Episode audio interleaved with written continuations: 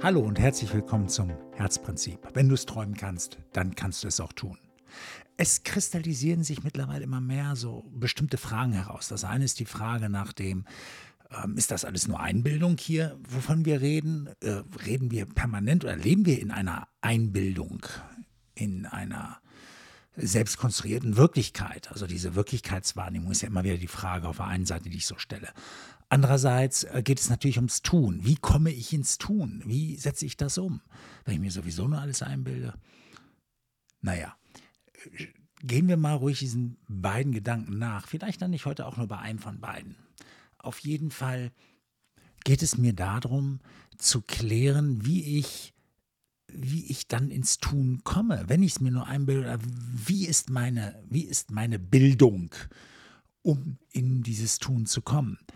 Letztendlich habe ich schon von den Bedürfnissen gesprochen und dass hinter jedem Verhalten auch ein Bedürfnis steckt, ein Bedürfnis, das wir uns erfüllen müssen.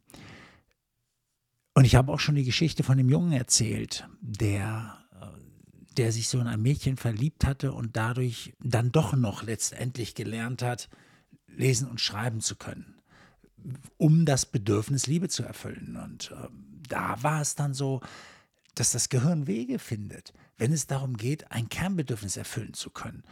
Und ich kenne diese Beispiele immer wieder. Wenn das, das ist so, wenn wir Dinge tun aus Überzeugung oder aus Motivation, macht es einen riesen Unterschied. Überzeugung hält immer nur bis zur nächsten Ecke. Da ist das klassische Beispiel von Leuten, stell dir mal vor, du hast heute, du hast morgen einen ganz wichtigen Termin und dazu musst du ein Hemd anziehen, sagt auch dein Chef oder ähm, du weißt es selber, der, der Kunde erwartet ein gutes Auftreten, auf jeden Fall, du musst ein Hemd anziehen. Jetzt kommst du nach Hause, bist alleine, Hemden alle gewaschen, aber keins gebügelt. Jetzt hast du einen guten Grund. Du kannst dich überzeugen, dass es Sinn macht, ein Hemd zu bügeln, wenn du überhaupt nicht gerne bügelst, und wir gehen mal davon aus, du bügelst überhaupt nicht gerne und tust alles, um es zu vermeiden zu bügeln, dann hast du jetzt einen guten Grund und du wirst bügeln. Das heißt aber nicht, also du machst morgen den Termin, es läuft doch alles super und das heißt jetzt nicht, dass du ab jetzt jeden Abend erstmal ein Hemd bügelst, weil du sagst, ey, das lief doch heute super und jetzt habe ich Zeit, jetzt bügel ich erstmal ein paar Hemden. Nein, wenn der Grund weg ist, also die Überzeugung weg ist, hörst du auf ganz normal. Wenn du aber das Bügeln verbindest mit etwas, mit einem Kernbedürfnis, ab da hast du dann Lust zu bügeln. Du machst das nebenbei immer mal wieder, weil, weil es einfach passt, weil es stimmig ist und weil es dich voranbringt. Das ist Motivation. Wie sieht sowas aus? Zum Beispiel, stell dir vor, du, äh, oder das Beispiel von der Frau, die so gerne bügelte, weil sie dadurch, sie hatte sich damals ein Headset gekauft, das ist noch vor der Zeit der normalen Handys. Und um ihrem Mann, der nicht wollte, dass sie so oft mit ihrer Tochter telefoniert, ich mache hier die ganze Kurzform, hat sie dann sich zurückgezogen zum Bügeln und telefonierte währenddessen mit ihrer Tochter, weil der Mann hatte nichts dagegen, dass sie bügelt.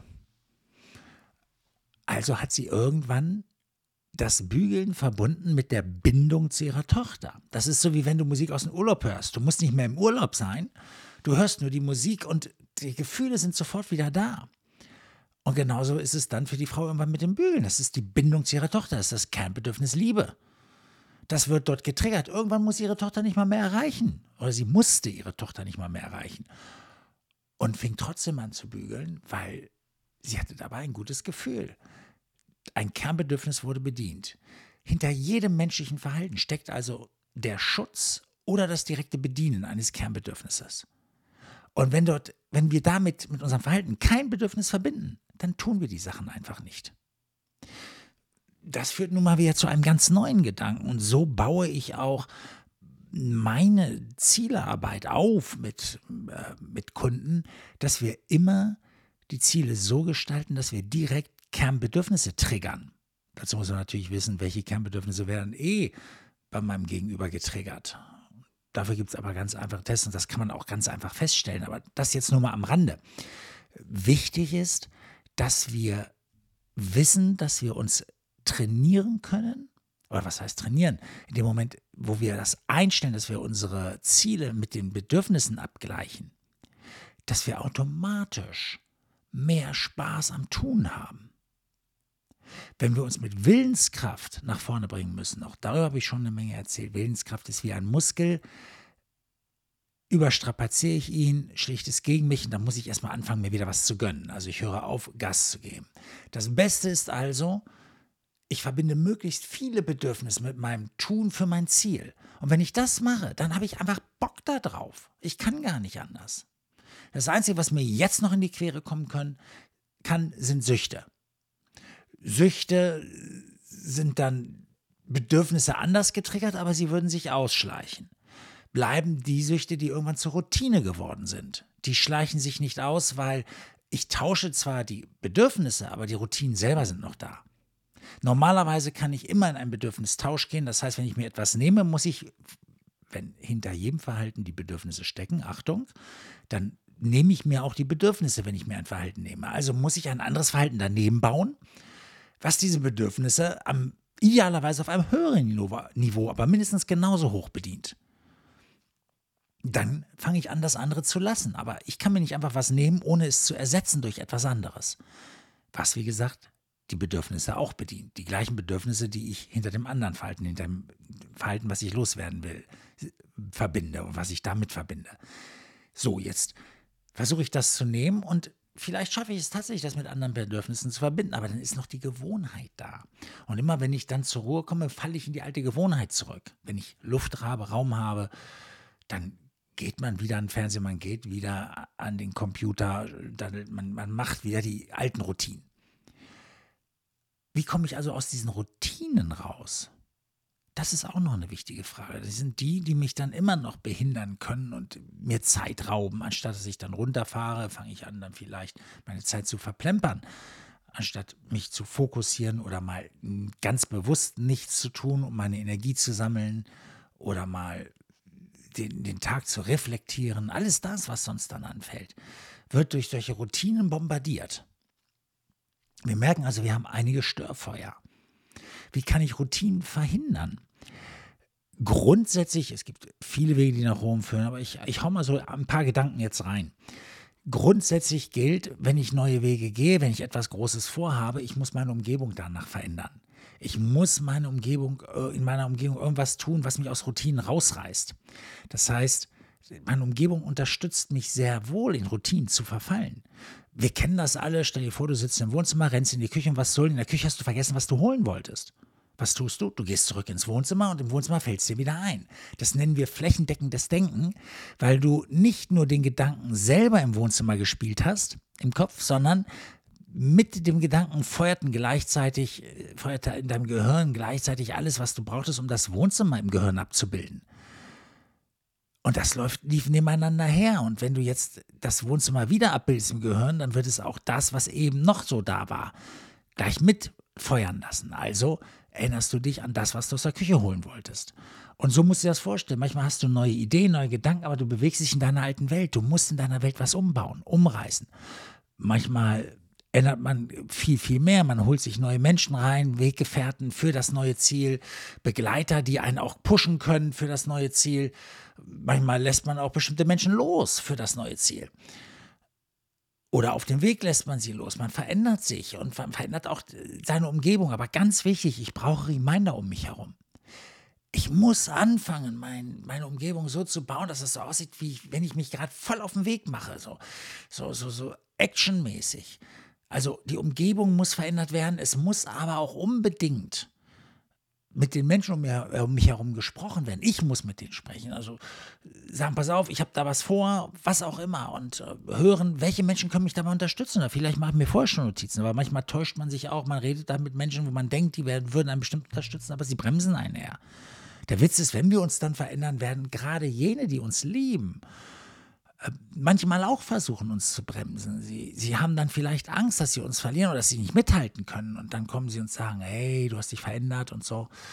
Und die wollen uns dann so ein bisschen zurückholen. Das ist ja unser innerer Standard, den wir auch mit unseren Freunden teilen. Wir haben ja alle einen Standard im Kopf, sonst wären wir da auch nicht gemeinsam unterwegs. Und dieser Standard ist auch wie eine Erwartungshaltung von unseren Freunden auch an mich. Und das ist ja auch ganz toll, wenn man so einen engen Freundeskreis hat, wenn man dann fällt, die würden dann immer wieder hochheben in den Standard rein. Aber geht man drüber, wird man auch wieder runtergezogen. Also man kommt aus, aus, aus diesem Level nicht heraus, wenn erstmal die Umgebung stark genug gesetzt ist. Wenn man allerdings Wachstum als ein Standard sieht, dann ist das anders. Aber da muss man bereit sein, permanent die Dinge um sich herum zu verändern. Das heißt nicht, dass ich nicht liebe, die Dinge um mich herum. Ganz im Gegenteil, man soll das lieben lernen, was man hat. Heißt es doch so schön. Wie ist denn das, wenn ich jetzt anfange, das zu lieben, was ich habe und ähm, damit zufrieden bin oder im Reinen bin, glücklich bin in meiner Situation? Also zufrieden, das ist nochmal ein anderes Wort, das nehme ich hier an dieser Stelle wieder raus, sollten wir vielleicht nochmal extra besprechen. Aber glücklich sein, ich kann doch glücklich sein, auf jeden Fall. Und man kann auch dankbar sein für das, was man hat. Warum denn nicht? Das, das tut doch gut, wenn man sich gut fühlt mit dem, was man hat und was man ist. Und, und das, was ich liebe, das will ich ja auch pflegen, das will ich weiterentwickeln, das will ich voranbringen. Ja, also ich kann mit Dingen völlig im Rein sein und sie trotzdem voranbringen wollen, sie pflegen, weil Leben ist Wachstum, Leben ist äh, Weiterentwicklung. Das heißt nicht immer im Außen, das kann auch einfach mit Lernen zu tun haben, das kann auch mit Pflege zu tun haben, das kann einfach mit Optimierung der Sache zu tun haben, was auch immer. Es gibt viele Ebenen für Wachstum.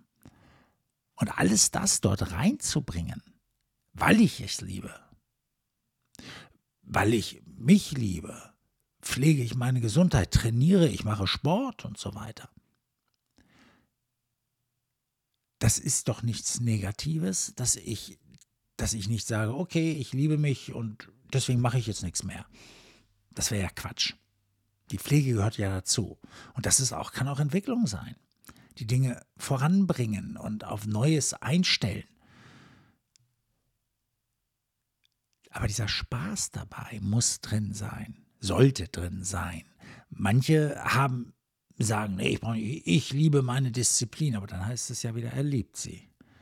Er braucht sie also. Das gibt manchen Menschen Sicherheit, ist ein Kernbedürfnis, äh, gibt ihnen, manchen gibt es Abwechslung, bestimmte Sachen immer neu zu machen. Manchen gibt es auch Bedeutung, das ist ihr Wert, den sie, den sie dem beimessen, was sie da aufbauen, das, das haben sie geschaffen, das ist auch so eine Sinnfrage. Das sind alles Bedürfnisse, Kernbedürfnisse. Und manche lieben das einfach. Das ist ihre Mission im Leben. Auch das ist ein Kernbedürfnis. Und alles triggert uns und lässt uns Spaß daran haben, die Dinge immer wieder zu tun. Wenn wir Dinge immer wieder tun, Wiederholung ist die Mutter des Erfolges, dann lernen wir immer mehr über die Dinge, also auch wieder Wachstum. Ja, wir werden immer besser darin, damit umzugehen. Natürlicherweise, das ist natürliches Wachstum. Und alles das schlägt dann auf, auf unsere Reise nieder. Und irgendwann blicken wir zurück und stellen fest, wow, hier haben wir eine Kleinigkeit gemacht, da haben wir eine Kleinigkeit gemacht. Aber in der Summe, über die Wochen, über die Monate hinweg, hat sich so viel verändert, so viel entwickelt. Wir sind so viel besser darin geworden. Und das ist den meisten nicht bewusst. Wenn wir in einer Sache aufgehen, dann steht nicht nur Momentum, auch wir selber entwickeln uns so stark von innen heraus und werden so viel besser darin, Dinge zu tun und das dann nochmal ist ja auch nochmal Ausstrahlung, Kraft, genau in unserem Gebiet. Ja, wir werden für dieses, wo wir uns so viel mit beschäftigen, natürlich auch ganz anders wahrgenommen und ganz anders gewertschätzt. Also das, was wir in die Dinge hineingeben, das sieht man dann auch in uns selbst. Und so werden wir zu Experten für eine Sache. So werden wir zu Menschen mit besonderen Kenntnissen für eine Sache. Und wir sehen dann Dinge, die andere in der Sache gar nicht sehen können. Und so entwickeln wir uns immer weiter, entwickeln damit auch die Dinge weiter. Und das ist Liebe. So geht Liebe und Wachstum nebeneinander einher und es gibt uns dann noch Sicherheit. Noch ein Kernbedürfnis da drin. Und in der Entwicklung erleben wir auch ein Stück weit Abwechslung. Und das kann sehr sinnstiftend sein. Also ihr merkt, das ganz viele Kernbedürfnisse dabei, okay? Aber das ist wichtig.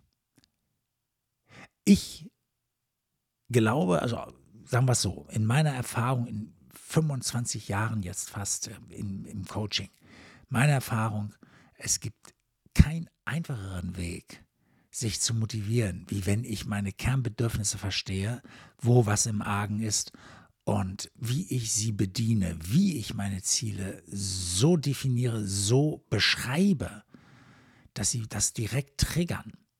Ja, denk an den Jungen, der in drei Monaten mit seiner schweren Lese- und Rechtschreibschwäche an der Sonderschule auf einmal lesen und schreiben lernte, weil das die einzige Chance war, seiner gerade weggezogenen Freundin Briefe zu schreiben und ihre Briefe zu lesen. Zu einer Zeit, als es halt noch keine Handys gab. Aber es ist ein dokumentierter Fall. Der Junge hatte über Jahre hinweg die besten Leute an die Seite gestellt bekommen, die ihm das beibringen sollten. Es hat nicht geklappt. In dem Moment, wo er die Briefe seiner Freundin nicht lesen konnte, die gerade weggezogen war, da war es fürs Gehirn ein einfaches, sich dem zu öffnen. Dann finden wir Wege. Und das meine ich. Also ins Tun kommen, frage dich doch mal, was sind die Bedürfnisse, die du am meisten lebst?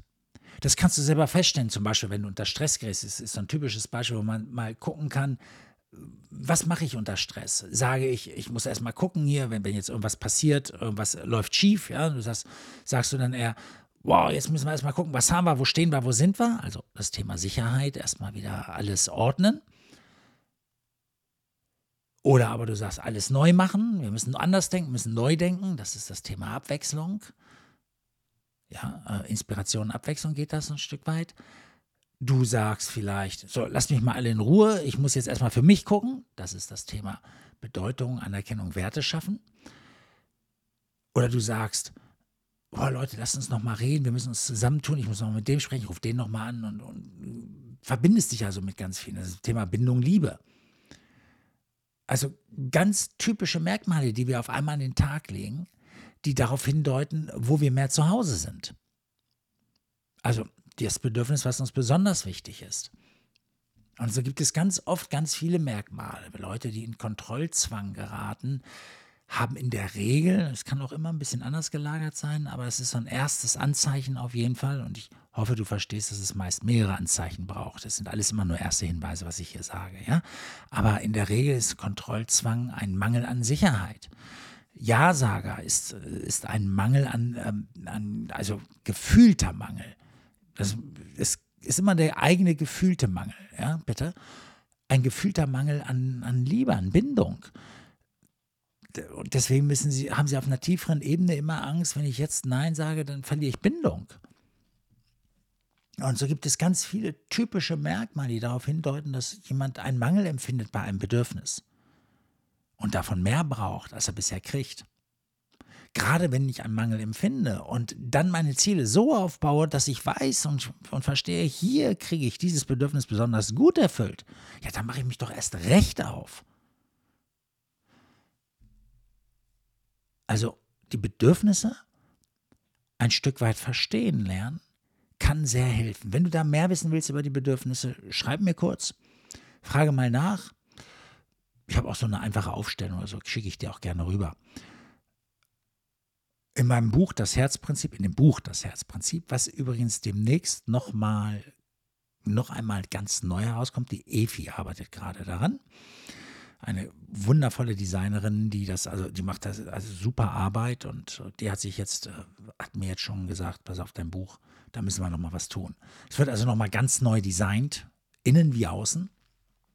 Und da steht dann auch, das steht jetzt schon drin, ähm, über die Kernbedürfnisse einiges. Und ähm, ich biete das übrigens auch an unter ähm, www.stanbenz.de-geschenk. Da bekommst du die Online-Version auf jeden Fall kostenlos. Also www.stanbenz.de-geschenk. Da bekommst du die Online-Version kostenlos. Und da findest du auch einiges über die Kernbedürfnisse drin. Also, wenn dich das interessiert, schau da mal oder frag mich einfach, ja, und vielleicht können wir auch mal kurz drauf schauen. Ich kann dir einen oder anderen Tipp geben. Auf jeden Fall freue ich mich, wenn du Anregungen hast, Fragen hast, schreibe mir Auch unter www.stanbenz.de findest du auch meine Kontaktdaten.